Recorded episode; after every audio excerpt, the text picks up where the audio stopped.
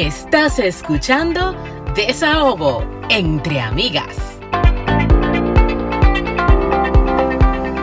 Bienvenidos a un episodio más de Desahogo entre Amigas, un espacio para cherchar, aprender y sobre todo descubrir lo jodidamente interesante que es ser mujer. Estás escuchando a Franchi Abreu y a... Anna Inver, bienvenidos, bienvenidas y bienvenides a una nueva entrega más de Desahogo entre Amigas. Gracias por su sintonía siempre, como cada viernes o cualquier día de la semana que nos escuchen. Gracias por estar ahí. Estamos contentísimas porque este después es el de último siete viernes años. de mayo. Ay, sí. Eh, dígase que en Dominicana se celebra Día, Día de, de las, las Madres. Madres. y qué mejor mo- momento para celebrarlo que con esta invitada, mana. Yo soy fan. Yo estoy fangirling aquí, pero fuertemente, porque yo la sigo en sus redes. Para mí ella es como mi bestie, pero ella no lo sabe, tú ves. Ah, ah, ah. Porque yo me río con ella, yo lloro con ella, yo, yo todo lo, lo, lo vivo de, su- de sus redes. Por Mejores amigas. Exacto. Solo lo que una lo parte, ajá, está como muy, muy por allá. Bueno, señores, pues ella es de todo, madre, instagramer, bloguera y es una de las personas más honesta, sincera, o sea, sin ningún tipo de, de, que de un tapicito en la boca, nada. Ella lo cuenta Mm-mm. todo, lo dice todo. Y me encanta porque realmente en las redes sociales se ven muchas poses, pero ella no tiene, ella tiene la que es la real. Yanelia Costa, bienvenida. ¡Hi! Hola, Hola, hola, hola, gracias. Qué chulo conocerlas por aquí. Sí. Yo dije, ¿cómo habrán llegado ella a mi cuenta? ¿Y de dónde me conocen? Ok, ya sé. Bueno, es que mira, 700 nosotras somos, nosotras somos ibaeñas, es. De San Francisco, Salcedo y Santiago. Ah, Entonces, yo conozco la piña, yo, yo sé esa zona por allá, yo sé que tú eres de por ahí. Ok, pues estamos, Eh, estamos entre amigas ya, sí. Ah, sí, tenemos licencia para hablar con la I. Sí, ah, sí, per- sí, perfecto. sí, Yo sí. no tengo que Ah. decirlo, de que cuidado y se me zafa un epipo y vaina así. Ah, no, no, No, mira, el, el pipo, el concho, todo eso es eh, válido. Cojollo, todo eso lo decimos, todo. Exacto. Aunque estemos di que lo claro, di que Canadá, Estados Unidos, mi amor, el campo no se nos va. Así. Y bueno, felicidades a todas las madres dominicanas. Mamá, te amo mucho. Gracias por darme la vida y por esta crianza tan fabulosa. A todas mis amigas, a toda mi familia, felicidades. Ustedes son lo máximo. Y saludo a mi cuñada, que no es madre, pero se llama Janelle y me acuerda de ella. Así que un besito. Sí, y mira, la gente que nos sigue, muchos son inmigrantes aquí en Canadá, dominicanos, muchos te siguen también. Y yo sé que tú has contado tu historia en otros podcasts, porque nosotros no hemos tirado toda, toda eh, el, eh, el- la El serie de. Janelli, el maratón de Janelli de los, de los podcasts. Y, y yo sé que eh, tu historia de vida tiene eh, muchos colores eh, que van diferentes con el plan que normalmente se tiene una mujer, sobre todo cuando uno viene del campo, que a uno le dicen que tú creces, te gradúas de la escuela, te reproduces, te casas, tienes dos muchachos y eres feliz forever and ever y vives eh, de tu vida de ama de casa y eso es lo que se espera de una mujer en un campo. Mira, lo que pasa es que por eso es que después de que uno se casa, lo dejan hasta ahí. Di que felices por siempre. Sí, después pa, que amarraste pa- el príncipe, porque es que después, es que después no, es que tú dices no, pero mejor no me caso. Entonces lo han dejado hasta ahí. Tú sabes que una de las cosas que yo comencé a compartir era precisamente por eso. Eh, saludo por aquí, Janely. Eh, les cuento un poquito. Cuando yo soy divorciada, entonces yo compartí mucho de mi separación, eh, no, no detalles de me dejó, de que esto, de que peleamos, no, sino como sanando una herida, o sea, como encontrándome conmigo, enamorándome de mí, eh, aprendiendo a hacer cosas por mí misma. O sea, una de las principales struggles que yo tenía, eh, que yo le decía a mi terapeuta, era como, es que, es que yo hago todo por él, eh, pero yo por mí no haría nada. O sea, si yo no, si yo tengo hambre, yo me quedo con hambre, pero ¿cómo yo me voy a parar? Y entonces, mediante terapia y mucha meditación y reflexión y, y un proceso hermoso de conocerme y enamorarme de mí, fue que yo como que conecté conmigo y dije, ok, la vida vale la pena vivirla con o sin nadie, pero definitivamente hay una conexión muy ápera con, contigo. Entonces, cuando yo comencé a compartir eso, porque yo sentía que muchas mujeres necesitaban conocer eso, eh, conocí a mi marido en ese proceso. O sea, es como que yo comienzo Instagram y después llega él de una vez ahí mismo. Entonces, con, todo el mundo como que wow, esto es una historia de cuentos de hada, o sea, ¿qué ha? Pero la divorciada de 31 años conoció el príncipe y viajan el mundo juntos. Entonces, eh, el encandilamiento, ese enchuleo, ese, ese aficie, es muy ápero, o sea, es muy ápero y más eh, la química que mi marido y yo tuvimos inicialmente, o sea, yo no, yo no conozco una historia de amor más ápera que la nuestra, de hecho, hasta nos ganamos un premio por cómo nos conocimos y todo. Entonces yo compartía eso y las redes estaban como, ay, couples go, couples go. No, porque es posible, es primero, qué valiente tú decías, espérate, yo estoy muy joven y esto no está funcionando, se vale divorciarse. Claro, claro. Segundo, tú tuviste las agallas de compartirlo porque a uno cuando uno se divorcia ya uno tiene una estampa aquí claro. Eh, de, la sociedad como que ya tú no sirves para nada, ya tú tienes que tejer en tu casa. Pues si tú supieras que yo no lo vi, que yo no lo vi así. O sea, yo me divorcié, yo me casé a los 19 años, yo me divorcié a los 22, yo dije, este hombre no es para mí. O sea, yo no lo veo así, yo también me desvivía por él y como que nada a cambio. Y después ahí fue que yo empecé a vivir mi vida de verdad. Claro, y yo mismo tema igual que tú, o sea, en conseguir un marido buenísimo, que no sé qué, como que no lo vi y que, que, pero, pero Fran tiene la razón, te tachan, o sea, es como que, ah, ya no eres la muchachita de tu casa, ya tuviste un divorcio, tuviste una hija y... Ya te toca conformarte con un hombre divorciado con tres hijos. Gracias. Eh, no, no, exijan mucho. Pero no solamente, yo no lo veía solamente como que me tachaban y señalada, sino yo lo veía como que ay Jesús, un fracaso. Y la gente me decía como, ay, tan buena y tuvo un fracaso, ay, le pasó un fracaso. Y yo nunca veo un divorcio como un fracaso.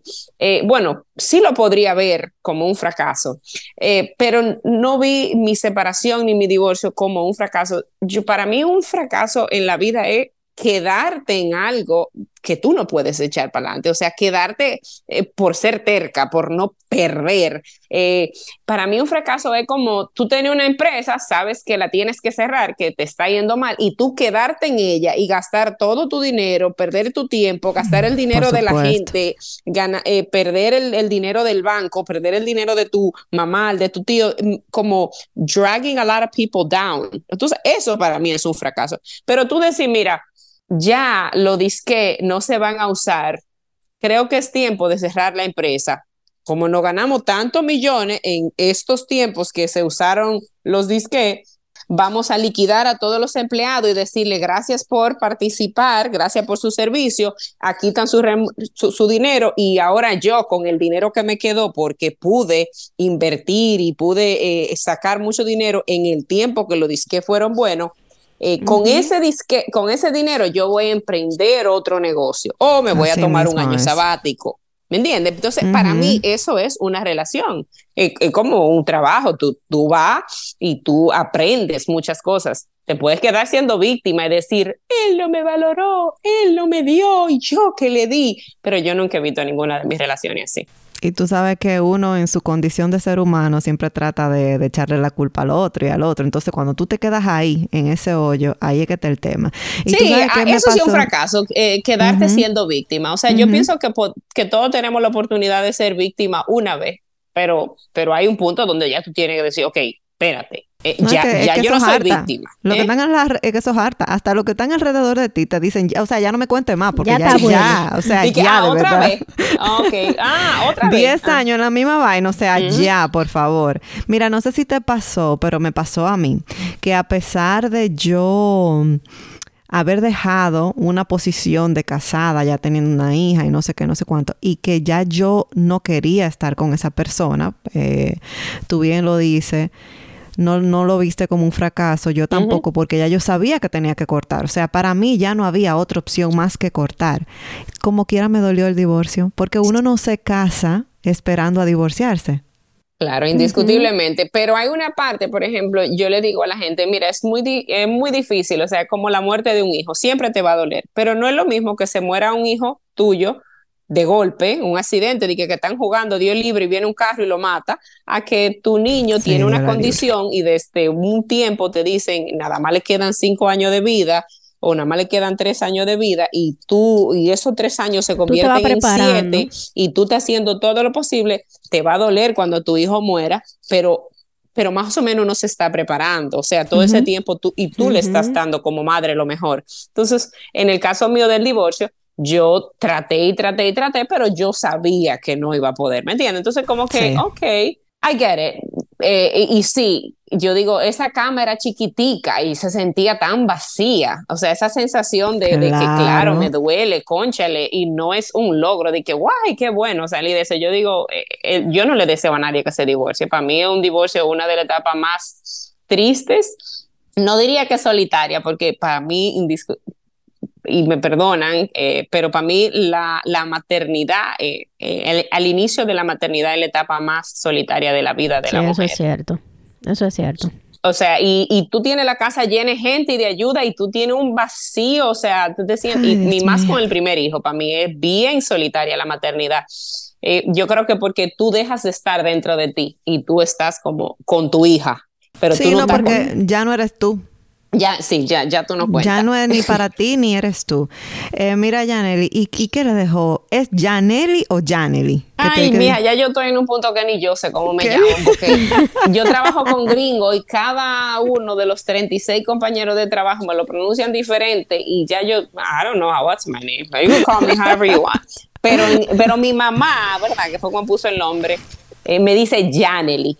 Y cuando yo me presento, digo, yo soy Janely. Ok, entonces, ¿qué le dejó a Janely Acosta? O sea, la experiencia del divorcio, porque de todo uno saca un aprendizaje si uno quiere. Um, me dejó muchas cosas. Eh, yo pienso que, que a mí me dejó que uno debe luchar eh, por tratar, porque ahora me da mucha risa, yo estaba escuchando, yo nunca oigo música eh, digamos, de Bad Bunny, Anuel, ni nada de eso. Yo era un alma vieja y yo escuchaba siempre Cristian Castro, Shakira y cosas así. Y estaba escuchando, tenía como 10 años cuando oía Cristian Castro. Y yo estaba escuchando Cristian Castro y decía yo, wow, esta era la música con la que yo crecí, de, de del amor para toda la vida, de vuélveme a querer, de sin ti no soy nada, de me voy a quedar con... Y ahora y después puse dije Anuel y, y yo dije, wow, que sí es verdad que la música influye. Yo me imagino que la generación venidera no se va a casar y si se casan se, se, divorciarán como por una pica de ojo. Me, me picaste porque qué diferente. ¿eh? Definitivamente las canciones son menos románticas. No, no, no, no. O sea, es que es muy gráfica, hay, hay poco sentimiento. Pero yo pienso que overall, eh, yo pienso que el matrimonio debe ser un equipo y en un equipo eh, cada quien tiene una función. algunas veces, o sea, hay en un, en un equipo una gente picha, otro, otro para la bola, otro se roba la base, otro eh, batea. Eh, cada quien tiene una función y no creo que nadie sea menos importante porque el piche le paga mucho y pero el queche tiene que parar la bola, porque por mejor que la claro. si el queche no la para, no.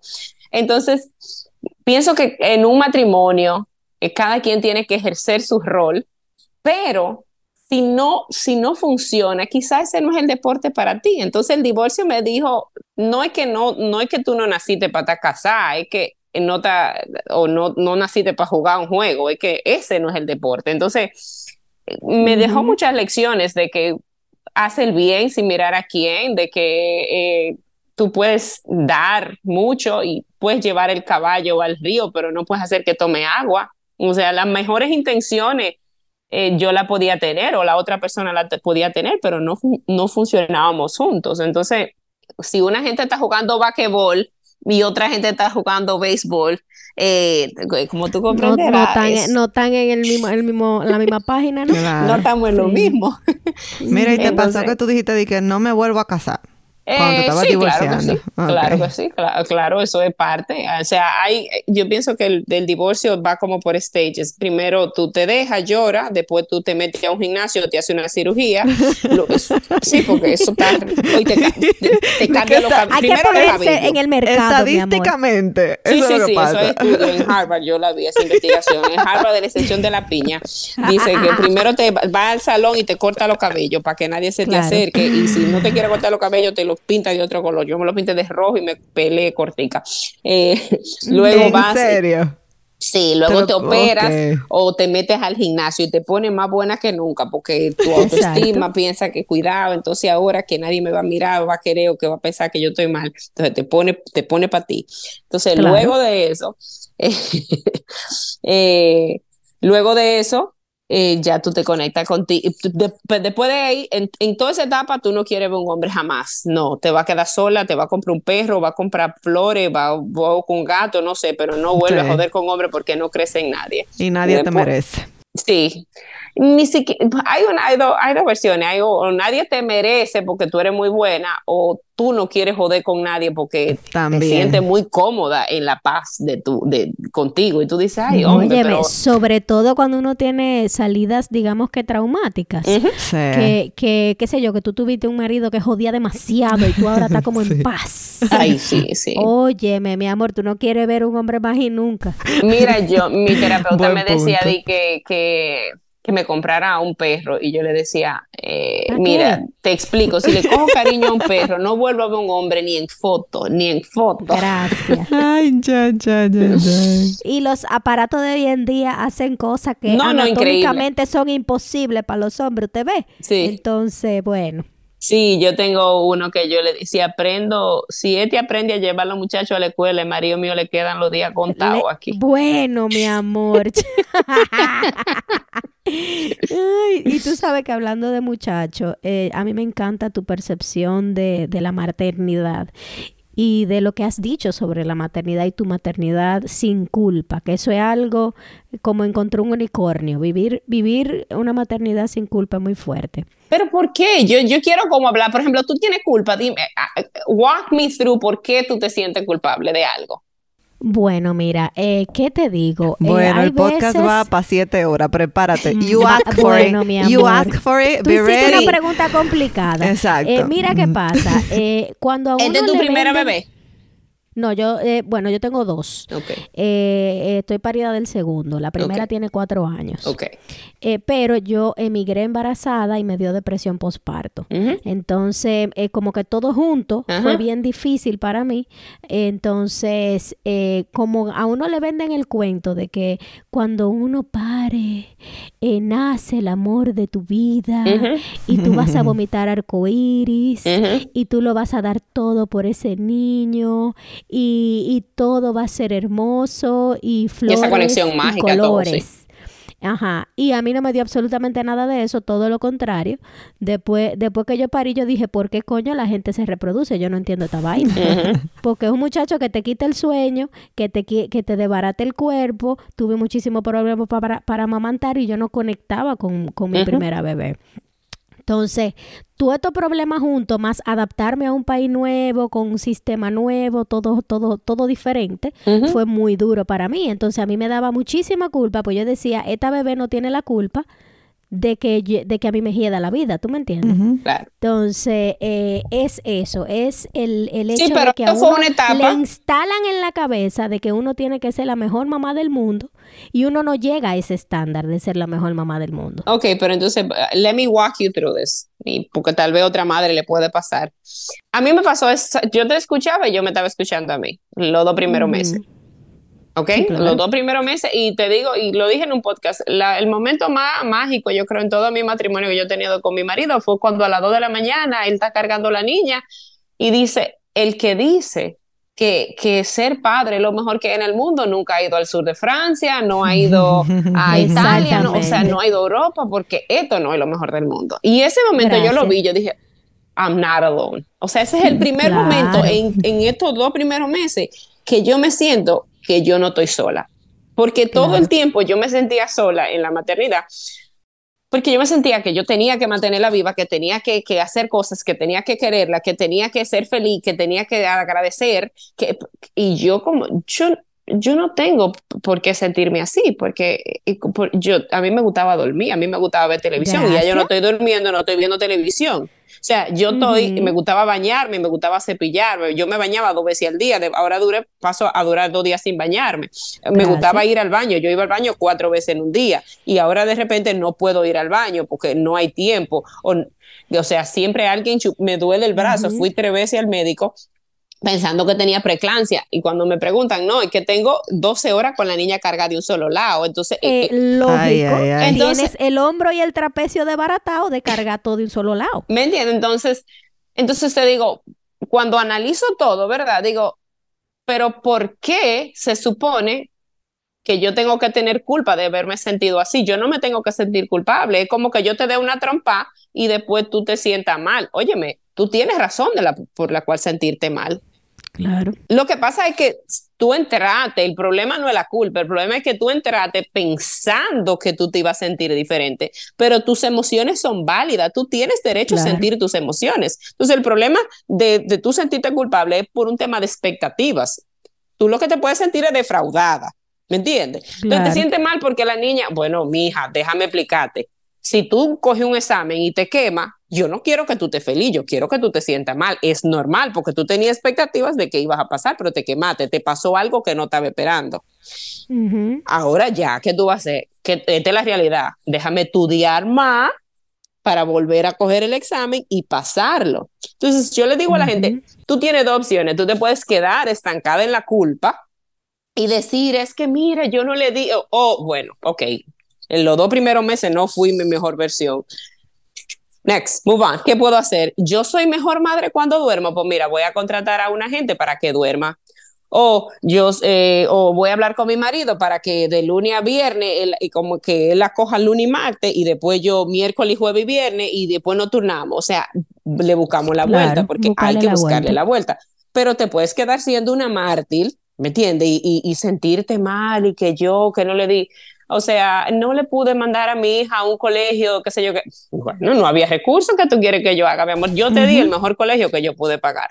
Por supuesto. Claro, o sea, te tocó una madre que trabaja, sí, pero cuando yo llego, aquí no hay televisión, aquí hay mamá que baila todos los días con los carajitos. ¿Me entiendes? Excelente. Entonces yo puedo decir, ay, yo me siento mal porque yo pedí regresar de licencia de maternidad a las cinco semanas. No, no, no, no, no, vale. Mira, las opciones eran o yo te tiraba por el balcón o te metía dentro del freezer. Claro. me daba una indigestión por no poder hacer caca porque en mi casa no se podía hacer caca. ¿Me entiendes?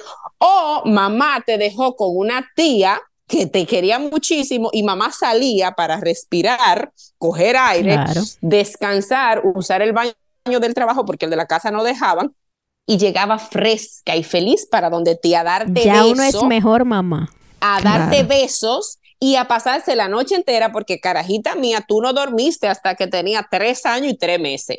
Entonces, ay, ay, ay, sí, tres años y tres meses fue que ella comenzó a dormir la, noche entera. Y todavía se despierta, pero se despierta como, mami, tú estás aquí. Sí, ok, vuelve y se duerme. Atento a Bella, porque me Bella y me mato. No, ella, no. Ella atento a Bella dijo, yo voy a hacer lo que yo quiero en esta casa. Yo la miraba y yo decía, y si ella fuera fea, yo la quisiera igual y yo la condenara.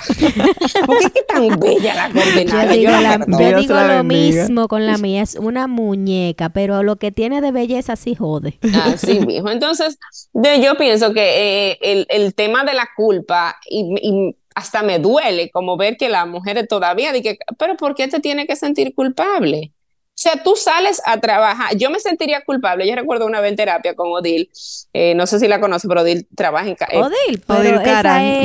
bueno, el último episodio fue con ella. Te invito a escucharlo. Ah, pues de cabeza que lo voy a escuchar. Bueno, por el último episodio, eh, yo quería hacer una conferencia con Odil acerca de la culpa, porque ella Estamos hablando de Odil Caran, ¿verdad? Sí, sí, sí, no claro. hace cosas que tengo otro apellido. No, es ella, es ella. Esa es... Esa es yo no te puedo explicar lo que es Odil para mí mi vida. Estaba hablando coincidencialmente con ella hace cinco minutos antes de, hablar con ustedes. Eh, ella me dijo, la culpa eh, viene relacionada con una intención. Si tú intencionalmente no haces algo, no debes sentirte culpable. O sea, Si yo choco contigo, de que, ay, me siento culpable de que te di, pero ¿por qué? Tú, eh, te, te, choqué contigo, te pido perdón y seguimos. Ay, discúlpame que choqué, pero no me puedo sentir culpable. Ahora, si yo intencionalmente digo, eh, yo voy a salir todas las, todos los días para no llegar a mi casa y no ver a mis hijos porque no lo quiero ver, y cuando salga del trabajo me voy a apuntar en otra cosa para no verlo, entonces ahí yo sí, sí, ahí sí, siéntete culpable, querida madre, porque está planificando a propósito no verlo ni no estar con ellos, pero no puedes sentirte culpable si tú eres la proveedora de la casa y necesitan tu ingreso para, para poder subsistir. Para poder subsistir. ¿Me entiendes? O tu salud, o sea, yo, yo tengo varios temas con los que no concuerdo, que no estoy de, ah, de acuerdo, también cuando la gente dice que tú eres la mejor madre que puede ser. No creo que siempre todo el mundo sea la mejor madre. Pienso que hay mucha gente que... Que pudiera dar más. Que pudiera dar más, sí, porque pienso que que un día tú puedes decir, sí, cómete esa funda de palito de queso, que no te voy a dar comida, pero no todos los días puedes darle un palito de queso de que porque no le va a cocinar, ¿me entiendes? Me da un cinco, Te digo una cosa, es que también muchas mujeres han caído en la trampa de que, de que la sociedad te dice que porque tú tienes un útero tú tienes que parir. No todas las mujeres en este mundo están destinadas a parir. Totalmente, totalmente pienso que hay mucha gente que no debería ser madre. Y, y, cada vez que escucho a una amiga que me dice, no creo que quiera ser madre, digo, qué valiente y qué bueno, te felicito. Tú sabes que yo también estoy de acuerdo contigo, yo creo que tú no deberías ser madre. Si algún día acá Sí, porque es que hay gente que no, ¿me entiendes? O sea, una persona que es totalmente egoísta. No, o sea, yo llego a mi casa, por ejemplo, yo anoche llegué, yo salí con, con unas amigas y cuando llegué, vi que había un reguero en la casa, pero estaba como feliz porque mi esposa había hecho algo. Entonces, cumplí con mis deberes maritales, ¿verdad? Eh, y, feliz. Y después de ahí, yo me fui para el otro cuarto, dejé a mi esposo dormir en la habitación nuestra y yo me fui para el otro cuarto porque mi bebé estaba ahí y yo estaba feliz durmiendo con mi hijo. O sea, yo lo veía y él se despertó un segundo y yo como que le di dos besos y volví. Y le dije como, qué, qué dichosa yo soy de tenerte. Así como yo, me, yo amo cada segundo que yo me paso con mis hijos, pero también amo cuando salgo. Pero yo salí no para huir de ellos. Y yo le digo a mi hija, yo salgo no para huir de ti, yo salgo porque mamá también tiene amigas y mamá también necesita hablar con adultos. Por supuesto. Claro. Mira, tú sabes que algunas personas no tienen esa vida tan... Yo me estoy identificando muchísimo contigo, o sea, literalmente así soy yo. Eh, pero muchas mujeres lamentablemente no tienen esa organización que quizás tú, ten, que tú tienes o que yo tengo, personas como que tienen sus prioridades muy claras. Entonces, ¿cómo tú crees que podríamos ayudar a esas mujeres que nos están escuchando ahora mismo para que se organicen un poco? Quizás aquella que se casó por presión o la que tiene ahora mismo un amor tóxico que no lo puede dejar, que sabe que en esa relación no es feliz. Eh, yo pienso que lo primero que cada persona tiene que hacer es agarrar la llave, la llave de su vida, la llave de su felicidad. Y, y agarrarle decir, está conmigo, está en mi mano. Y yo me la pongo en el bolsillo, o me la pongo en el corazón, o me la pongo en la cartera, pero la tengo yo. Porque andamos por la vida esperando conocer a alguien que nos haga feliz. Eh, estamos pensando que vamos ah, a buen tener... punto, excelente. Y yo no puedo ser feliz porque yo no he conocido el amor de mi vida. ¿Me entiendes? No, no soy feliz porque no tengo el trabajo de mis sueños. Claro. No soy feliz porque yo no tengo los hijos de mis sueños. Y entonces, mira, y, y, yo no soy hija, yo nací en estas condiciones y qué pena, ¿verdad? Y a Jesús, tú sí está bien que tú tienes tres trabajadoras, ah, pero así cualquiera. Si yo, yo también, ah, pero tú es, fácil, porque tú tienes, a mí, si yo tuviera una hija como Vali, pero imagínate, la mía tiene una condición especial y yo, tú sabes, yo veo, yo te veo a ti y yo digo, qué fácil lo hubiese sido mi vida si yo tuviera eso. O sea, porque andamos comparándonos con personas que no tienen realidad como la nuestra. Pero no nos comparamos con el que vive bajo del puente. Es que eso jamás lo hacemos. Yo siempre le digo eso a las mujeres que se vienen a quejarse conmigo. Pero compárate con fulano que no tiene ni que comer. ¿Por qué no le das gracia mejor a, a, Dios o a quien tú creas por lo que tú tienes? Entonces, tú no puedes traer un hijo al mundo esperando que tu hijo te va a hacer feliz o que tu hijo te va a dar la respuesta y el amor, porque yo pienso que los hijos son una lotería, eh, es una inversión a largo plazo que tú no sabes si tú vas a, sacar el retorno, ¿verdad? Y el retorno, yo no me refiero a que tu hijo te mantenga cuando tú estés viejo, sino porque yo pienso que una madre eh, no deja de querer a un hijo, pero un hijo que haya matado cuatro o cinco, que entre a una escuela y le caiga balazo a un viejo muchachito, yo no creo que ella diga, lo mejor que yo he hecho en el mundo fue traer a mi hijo, ¿me entiendes? Señor, perdóname, Diaño, no me hagas reír tú.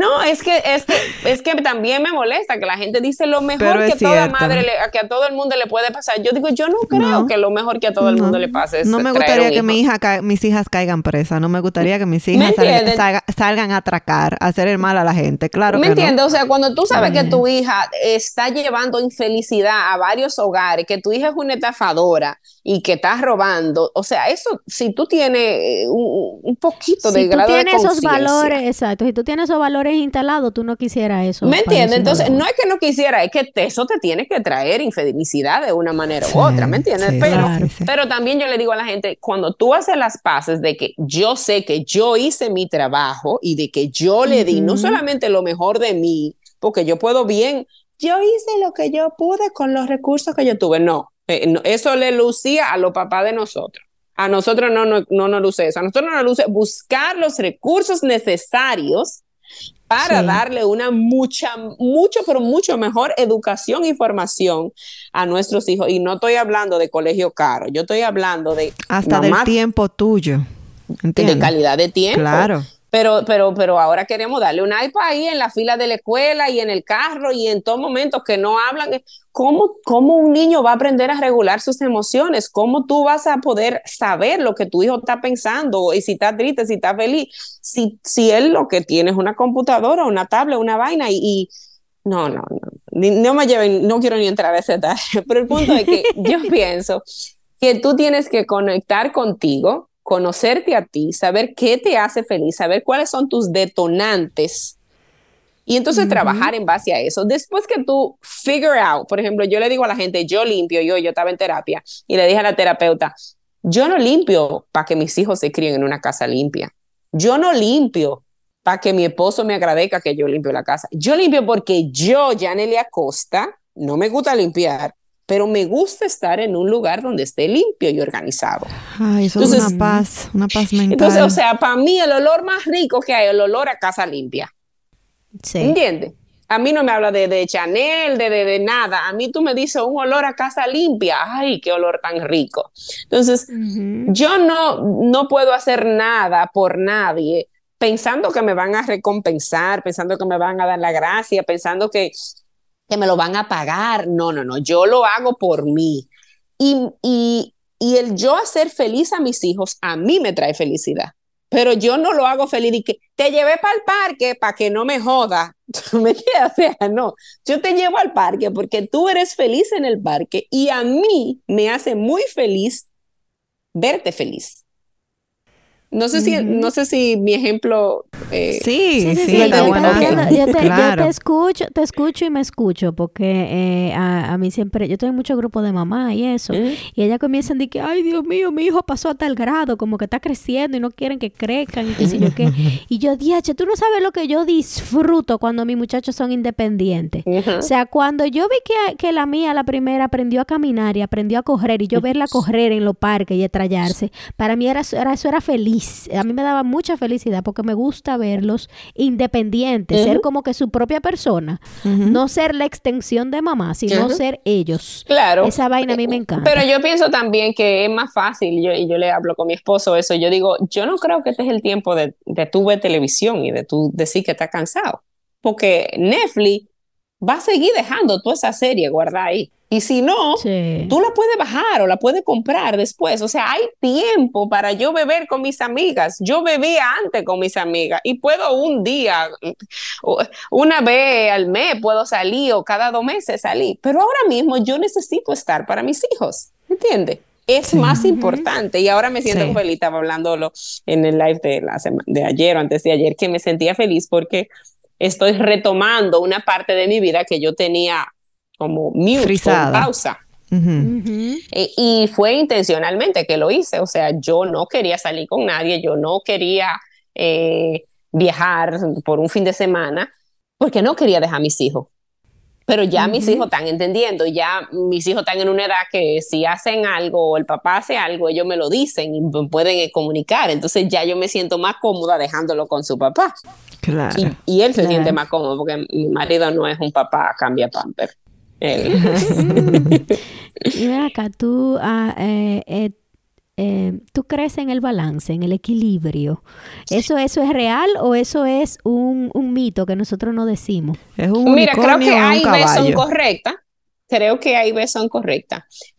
Yo pienso que se puede tener todo en la vida, pero indiscutiblemente no todo al mismo tiempo. Y no, o sea, yo no creo que una persona pueda tener el mejor cuerpo, ser la mejor esposa, eh, tener los mejores hijos, eh, pasar todo el tiempo que quiere con sus amigas, eh, pueda viajar por el mundo todo lo que ella quiere, puede emprender la empresa. ¿Mm? Emprender la empresa y tener mucho dinero. sí, o sea, yo pienso que tú dices, mira, la vida es un círculo, entonces ahora mismo yo, mi prioridad es y esta. Entonces, esta y esta van a pasar a un segundo plano y esta y esta a un tercer plano. Y sí, lo ideal es que tú no digas solamente mis hijos porque te puede volver loca y te, puedes hacer daño y le puedes hacer daño a ellos. ¿Me entiendes?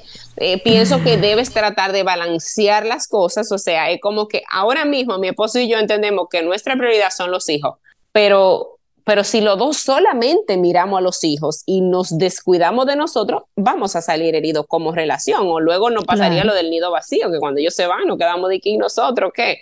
Entonces, esa parte la entiendo. Eh, pero, pero sí entiendo que los dos tenemos que estar en la misma sintonía de que tú sabes que ese date night vamos a tener como que pausarlo, porque no es verdad que vamos a salir tres veces a la semana o dos veces a la semana, de que, que juntos y que solo, porque los carajitos están en la escuela hasta las cinco y media, seis de la tarde y de que a las siete y media, ocho de la noche van a dormir, entonces cuando es que están con mamá y papá, porque los fines de semana de que, que son de mamá y papá, entonces como que vengan. Pero ya cuando ellos están en, que quieren jugar con el amiguito, entonces ya tú dices, ok, ya ellos están en la casa del amiguito, o están en el soccer, o en el que sé yo qué, no sé. O sea que sí debe haber una balanza, pero no siempre la balanza va a estar 100% con todo. Yes. Eso es así. Y bueno, mira, vamos nosotras a aprovechar que tú eres tan cool y tan honesta y te vamos a hacer como unas preguntas así, como media random, que no tienen nada que ver con nada. es más o menos como un juego de cartas, que tú sacas uh cartas. Como rapid fire. Ajá, como ah. una de esas preguntas. Em, que igual, Fran, si quieres responder sobre ti, una de estas preguntas la puedes hacer también.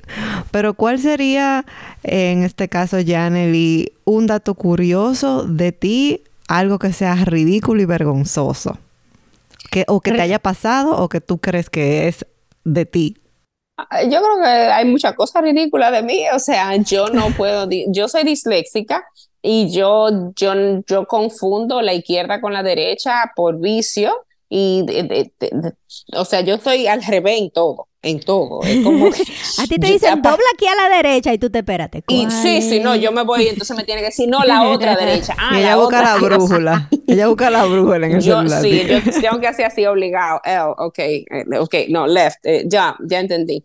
Eh, pero yo soy súper distraída. Soy una persona súper, súper distraída. No creo que tenga déficit de atención porque yo Exacto, no parece porque tus ideas las aclaras muy bien. Sí, yo, o sea, yo me enfoco en algo y yo soy like a doer, pero, pero yo puedo eh, eh, salir como que, ay, mira, se me quedó el celular, se me quedó, yo como que con ser padre, que yo, si yo dejo un hijo mío botado en un sitio y se se me olvida. Tú sabes que yo vivo con un miedo, con yo tengo terrores, así como, como pesadillas, de que un día me va a quedar un muchacho en un carro.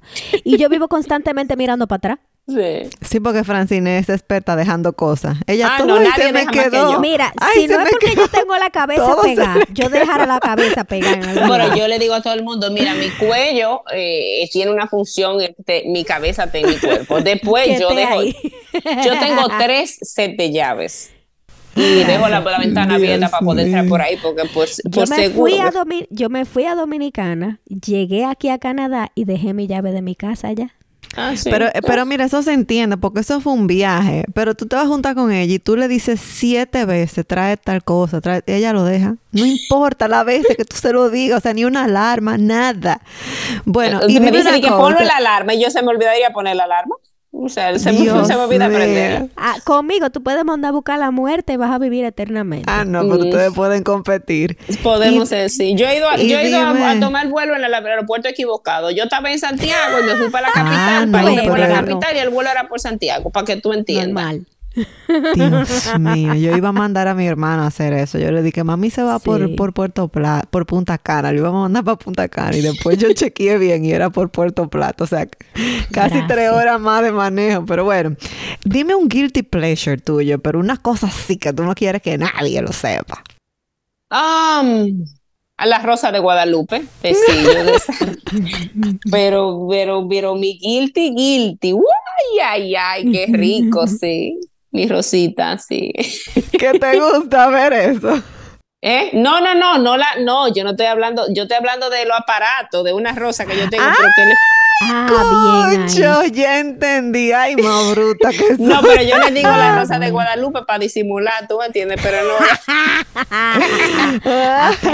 Yo pensé que era como Ay, que le ay, gustaba eso. Tú sabes No, que no, te, a mí, te voy a de- decir de- uno. Inocente, guilty pleasure. eh, yo amo ver televisión y escuchar podcasts, eh, como que me, me entretengo así horas muertas. Bueno, haciendo- pero que eso a todo el mundo le gusta. O sea, nosotros el escuchamos. placer de ¿Quién hacer no ve? nada. Yo tengo una maestría en hacer nada. Nadie Ay, hace mi nada amor, mejor yo, que yo yo. antes, yo antes no podía estar quieta, de que, de que sentada mirando el techo o mirando televisión nada más. Yo siempre tenía 700 cosas. Ah, pero arriba. tú y yo somos como separadas al nacer, porque Sí. yo era Ah, así. más o menos. Yo era así hasta que parí y después que aprendí a que hacer nada es bueno, Mm, porque es escaso las veces que uno no hace nada. Totalmente. Entonces ya yo, incluso con, con, con la primera yo casi no la mamanté porque ya no se pegaba. Y con este, a mí me, ojalá me coja la teta de chicle, mi amor. Ajá. Yo soy feliz. Estoy lactando. Sí, no, yo estoy aquí lactando.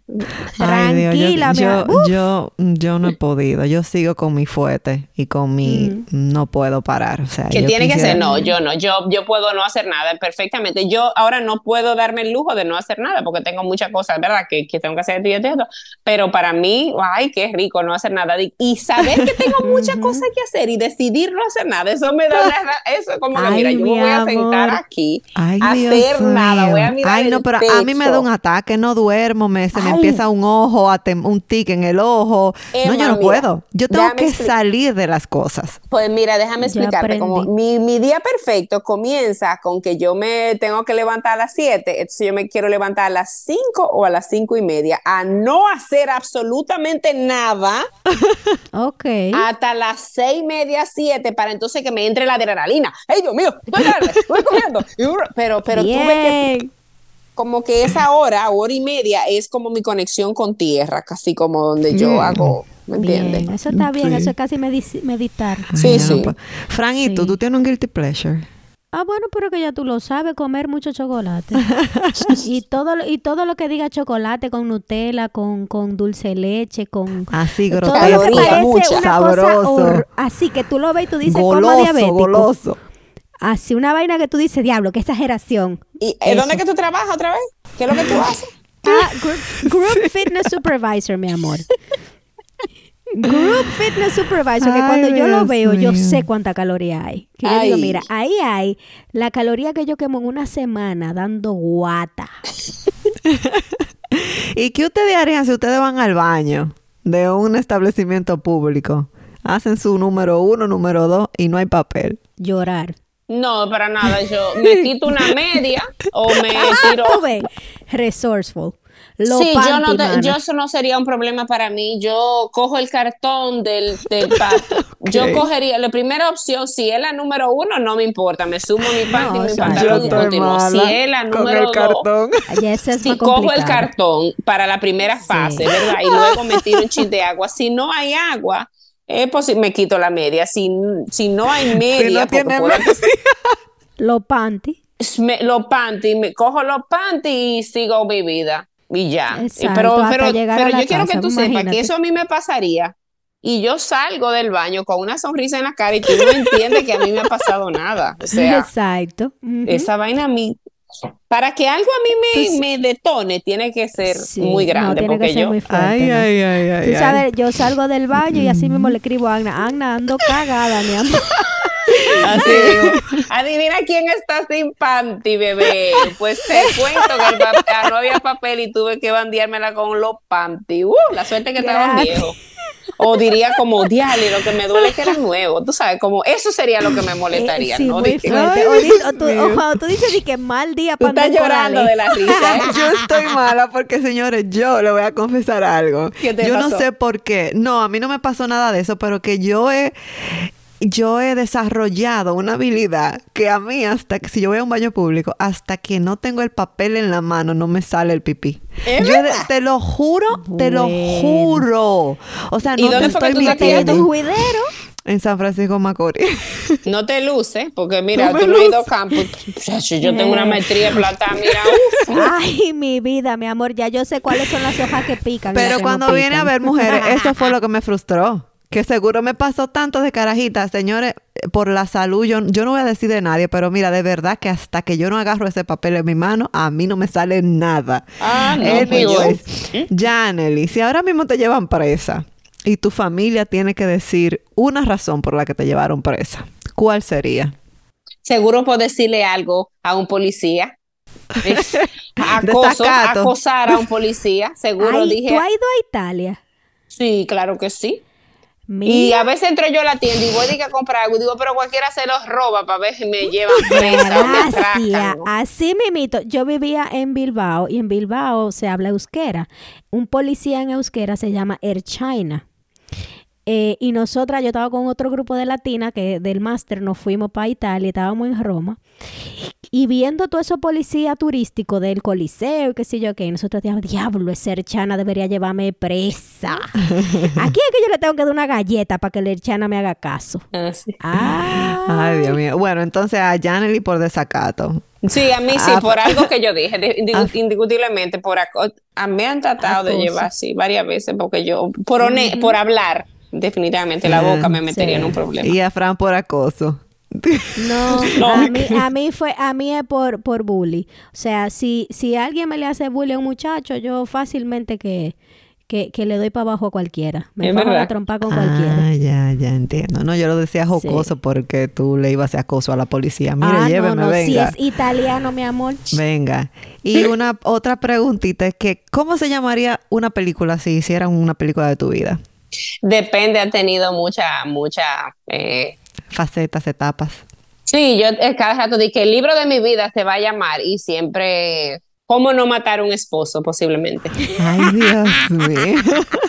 Y Fran- sobrevivir al Y Fran Sí, hace sí, la sí. número dos. De que 2.0.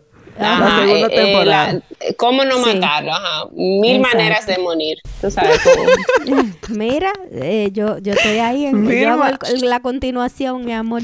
Que- la serie ya- Mujeres Asesinas, más o menos. Ajá. Janely di que mil maneras eh, de matar a un esposo va Janely Acosta. Y Francine, Sí, la segunda parte, Pero a te cada rato yo siempre digo, millón. tengo el nombre del libro que voy a escribir, se va a llamar, y, y me muero de la risa porque se me ocurren unos títulos buenísimos, como con vainas que me pasan a mí, yo como que, Ujú. porque mi vida es lo que sea menos aburrida. O sea, lo que tú Ujú. quieras menos aburrida, porque es que el marido mío es loco, jurado que sí.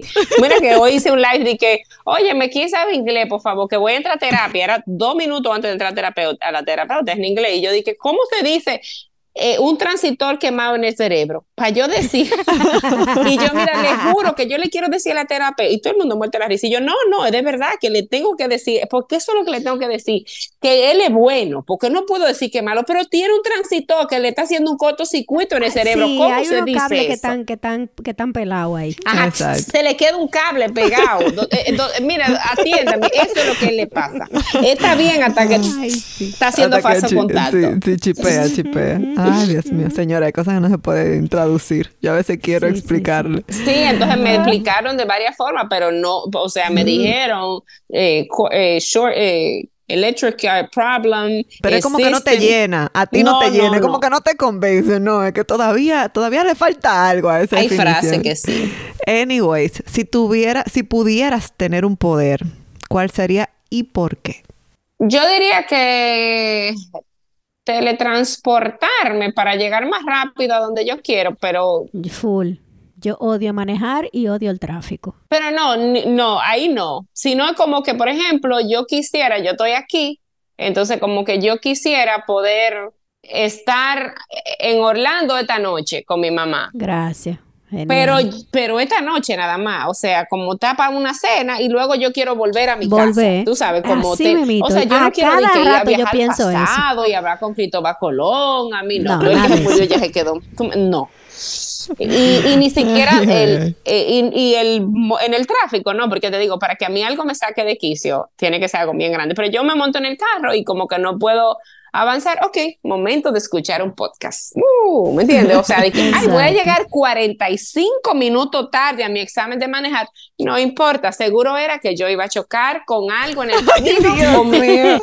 O yo, quiero yo estoy mala con ella. Pasada. Yo estoy Mira, mala, o sea que no. Yo quiero, la que me está llevando, o sea, la señora que me está haciendo el favor porque tengo que ir con alguien con licencia, eh, y ella dice, pero estamos a tiempo. Y yo, no, no estamos a tiempo. Ahora mismo mm. estamos a 15 minutos tarde. Luego me volví a perder, me pedí dos veces. Y ahora estamos 45 minutos tarde. y ella, ay, y yo, pero tranquila, doña, porque mire, lo primero es que pude haber chocado en el camino. O segundo, seguro el instructor que me iba a dar el examen me iba a quemar. Entonces, me va a tocar otro por la rotación de haber llegado tarde, me va a tocar otro, que ese es el que me va a pasar. Y sabe que si me quemo, a lo mejor es que eh, no debí pasar porque iba a tener deseo de manejar mucho y iba a chocar. Entonces, nada, al final todo pasa por algo. Y, ella como que, María. Tú sabes que aprendan. para hablar contigo es terapia. No, no. Sí. Aprendan, señores. Esa es la actitud que hay que tomar ante las vicisitudes bueno, de la vida. yo digo full, pero como que no full, no me cuadra. Pero mira, mira lo que yo pienso. Yo tengo, yo digo, yo desde que nació Vali la estoy criando, o sea, desde que pasan los dos primeros meses, ¿verdad? La estoy criando como si ella fuera mi tercer hijo. Y es que yo pienso que la experiencia no se improvisa. Nadie que tiene un tercer hijo te dice, yo debí cuando tenía, eh, eh, yo, o sea, yo quisiera esto, yo, no, te dice como, no, ya si le da gripe, yo le limpio la nariz y ya, le hago un lavado de nariz, pero el, con el primero, está tosiendo para el médico, le sale una bolita para el médico, le qué sé yo qué, o sea, cuando tú vas, tienes más experiencia, tú lo coges más suave. Entonces, yo he hablado, yo soy un alma vieja, yo he hablado con muchas personas mayores y, y yo digo, mm, la gente, ¿de qué se arrepiente? De no disfrutar más, de no estar presente donde está. Entonces yo tengo un poder mágico de conectar. Yo estoy trabajando, yo estaba trabajando. Desde que comenzó esto, yo puse la computadora al lado. Yo no, no voy a estar hablando con ustedes a media y copy, paste. No, ya yo estoy con ustedes. Cuando yo termine con ustedes, voy a mirar el reloj y voy a decir, ok, déjame a boca a mis hijos. Y el trabajo se quedó para mañana. Y ya, y me toca ser mamá, 100% mamá y ya. Y si mis hijos se duermen temprano, vengo y trabajo. Y si no se duermen temprano, me despierto de madrugada y trabajo. Pero tengo que estar presente y ese es como para mí una de las lecciones más hermosas que yo tengo de mi vida, es poder conectar con lo que estoy. Ese tema de la ansiedad, a mí no me da ansiedad porque yo Estoy donde tengo que tú estar. estás en el momento, claro. Oye, esa filosofía de vida está chula. Aprendan. Está muy chula, de verdad. anoten y Mira, me quedan, me quedan dos, nada más me quedan tres. Eh, ¿Tú crees que la dignidad no tiene precio o es que realmente nadie te va a dar el monto por lo que tú te, por lo que tú te venderías? Conmigo no tendría precio porque a mí el dinero no, el, el, dinero me lleva a un punto, el dinero no es, o sea, no hay dinero en el mundo como que yo le venda el alma al diablo por dinero, pero porque el dinero no es mi motor. Sí, yo morí cuando tú le dijiste a Jorge que, no, yo, yo soy feliz pobre, yo siempre voy a ser pobre. Y es que literalmente, o sea, yo soy una persona como que, ok, una casa, pero ok, pero, ay no, yo estoy feliz aquí, o sea, no, hay eh, una cartera, ¿y qué me hace una cartera? O sea, la felicidad no está en eso, o sea, yo me como un patelito con huevo y soy tan feliz como comerme una langosta, o sea, entonces, entonces para mí, para mí no hay dinero que pueda comprar ciertas cosas de mí. Pero sí reconozco que hay mucha gente que claro que sí, y, eso con el Me Too y todo ese movimiento, yo digo, ay, por favor, la gente de dramática también, porque hay muchísimas mujeres que le ponen la oportunidad, oye, las opciones son las siguientes, te acuestas con tu jefe y consigue esto. ¿A dónde está el jefe? Eh, me busca el jefe, el tío y el primo, porque yo lo que quiero es llegar aquí y rápido, ¿me entiendes? Yo no, yo no tengo prisa por llegar a ningún lado. Y si esto se puede No, ya nos dimos cuenta que no tienes prisa por llegar a ningún lado, no importa que la cita sea a las 2 de la tarde. Sí. Y, y mira, yo voy a hacer ya esta última pregunta para finalizar con relación a mm, al mes de las madres. Este, ¿qué enseñanza quisieras tú que tus hijos tengan de ti? O sea, que cuando tus hijos crezcan, ellos digan, mi madre me enseñó tal y tal cosa. A estar presente y a que acepten su realidad. Sin embargo, quiero que, que yo quiero que ellos acepten la realidad, pero no se conformen. O sea, no, no es que sean personas conformistas, pero a veces ellos tendrán que entender que la vida no es justa. y, y and you just have to live with it. O sea, eh, Bali llora porque ella no tiene los cabellos como la china. Yes, that's true, Bali. Live with it. Lo siento, Bali, lo más bello para Bali son los cabellos. Y la mejor amiga de ella es una china que tiene un saco de cabello, ¿me entiendes? Y Bali nació calva y duró calva mucho tiempo. Y yo le digo, sí. pero esa es la vida, ¿me entiendes? Pero tú hablaste primero, tú caminaste primero, tú tienes una tremenda personalidad, tú tienes, o sea, enfócate en las cosas que tú sí tienes. ¿Cuántos años tiene Bali? Tiene tres, pero ella te hace una analogía que tú dices, pero son tres o treinta. Ya. Sí. Entonces, eso, ese es mi, mi, mensaje, que esté presente y que acepte las cosas como son. No que se conforme, pero que aprenda a valorar lo que hay. ¿Entiendes? Buenísimo. y, mi, mi, y mi Zion también. ¿Tú qué? Mi Zion también, o sea, lo mismo para pa, sí, sí, sí, sí, sí, perfecto. Que a veces la vida va a ser muy cruel y yo, yo no estoy aquí para decirle, y mis escritos que le, le dejo a ellos, eh, como que yo le hago un manual de vida de que mamá, si mamá no está, mamá igual te va a amar y qué pena que no voy a estar compartiendo contigo, pero pero esa es la vida. Yo no merecía morir joven, por ejemplo, si muero, ni Dios lo quiera, pero que muera yo mañana, por ejemplo, claro. Dios me libre. Eh, pero pero sí, mi hijo, mamá siempre hablaba de eso, de que a la gente buena le pasan cosas malas. ¿Y tú qué te puedes hacer? Bueno, agarrar los videos míos y verlo y escucharlo y escuchar mi audio. Te dejé bastante material para que supieras quién era tu madre y lo mucho que te quería. ¿Me entiendes? Y lo que deseo para ti, te dejé cuarto en el banco para que tire para adelante. ¿Me entiendes? O sea. Claro. Está bueno. Buenísimo. ¿Y hacemos desahoguitos rápido? Sí, podemos hacer desahogo. Desahogo de la Nosotros siempre nos desahogamos. O sea, al final del episodio, como que cualquier cosa que te pasó no tiene que ver con el tema que estamos hablando, o algo que tú quieras decirle a los haters de las redes, o sea, lo que tú quieras, un desahogo por el tapón. Eh, yo, yo no, yo no creo que nada me, es que, de verdad yo soy una persona muy no, muy, eh, yo me podría desahogar con mi marido que cree que los oficios se terminan. Atención, hombres, los oficios no se, o sea, si tú estás fregando y terminas de fregar, no te creas que, ah, ya yo fregué, me toca sentarme a ver televisión. Mi amor, somos un equipo. Mi amor, ¿qué te ayudo? ¿Qué recojo? ¿Qué? O sea, ya terminamos, pues terminamos los dos. Ese como infiltración que a veces los hombres entienden que di que, ah, yo fregué, ya no tengo que hacer más nada. ¿Tú no has visto el video de que cinco cosas con que los hombres pueden volver loca a una mujer? Con, ah, claro que sí. Fregando, cocinando, limpiando. Totalmente, totalmente. Yo llegué a la casa y yo dije, pero aquí hubo un pleito, fue, y este pleito. Te voy a mandar el video de cómo yo encontré la casa anoche. Y yo la dejé nítida. Y, y él dije, no, pero yo puse a los niños a dormir. Y yo, yeah. Y, y dejaste el plato de comida en la mesa. Felicidad. Él cree que lo logró con eso. Di que yo puse a los niños, lo logró, di que se la sí, comió. Sí, ya lo dijo, pero, pero ajá, él me dice, ¿cómo? Ajá, pero yo fui al súper. Y yo, ajá, y, o sea, ya, y. Bueno. Bueno, y yo así rapidito, pues eh, resulta que mi hija tenía una cita ayer. Yo tengo que ir a la oficina los miércoles y entonces yo tengo que salir de la oficina, buscar a la niña al daycare, llevarla a su cita. Cuando sale de su cita, llevarla al daycare, volver a la oficina y qué coraje me da llegar a la cita y que me digan, hoy no se puede porque la persona no vino. Y yo me quedo como que, ¿por qué no me llamaron? Ah, que se me olvidó. La verdad es, señores, que yo tengo una paciencia. Ay, sí, se lo tengo que agradecer a Dios y a mi mamá, porque yo la- me la quería tragar viva esa secretaria. Era como que tú no podías decir que el doctor no venía. Se me olvidó, excúsame. Yo le dije, that's okay, no hay problema. Y llegué aquí, bueno, de una vez le escribí a Francine, ay, que pique, porque oye, eso es una hora perdida de tu trabajo, que tú estás haciendo un Claro. sacrificio, de tu hora de almuerzo, tu gasolina también.